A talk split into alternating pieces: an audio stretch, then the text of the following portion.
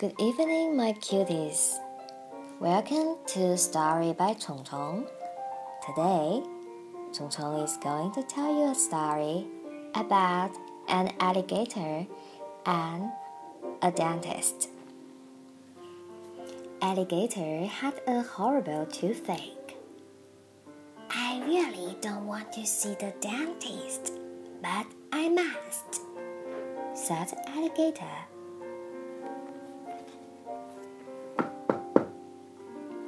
Dentist opened the door and almost got a heart attack.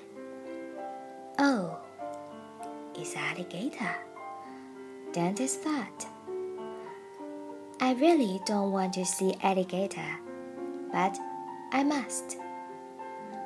Alligator saw the dental forceps on the table. Oh my god, Alligator thought. Shall I go through with it? Looking at Alligator, Dentist thought, Oh my god. Shall I go through with it? Alligator was scared, thinking, I must be brave. I'm ready for the worst. Dentist was scared too, thinking, I must be brave. I'm ready for the worst. Dentist put his hand into Alligator's mouth, trying to get rid of the bad tooth.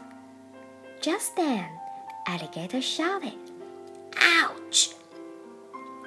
Dentist's hand was stuck in Alligator's mouth. Dentist shouted too, Ouch! What an awful thing to do! But getting angry won't help. So they decided to try again. After a while, the bad tooth was pulled out. Alligator said to the dentist, Thank you very much. See you again next year. Dentist replied, Thank you so much. See you again next year.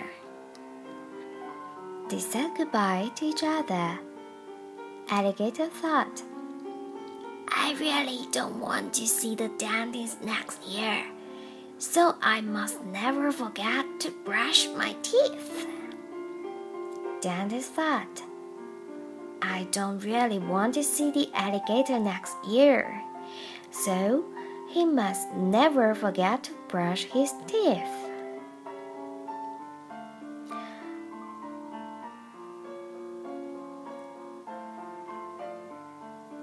So, my cuties, that's the story for today.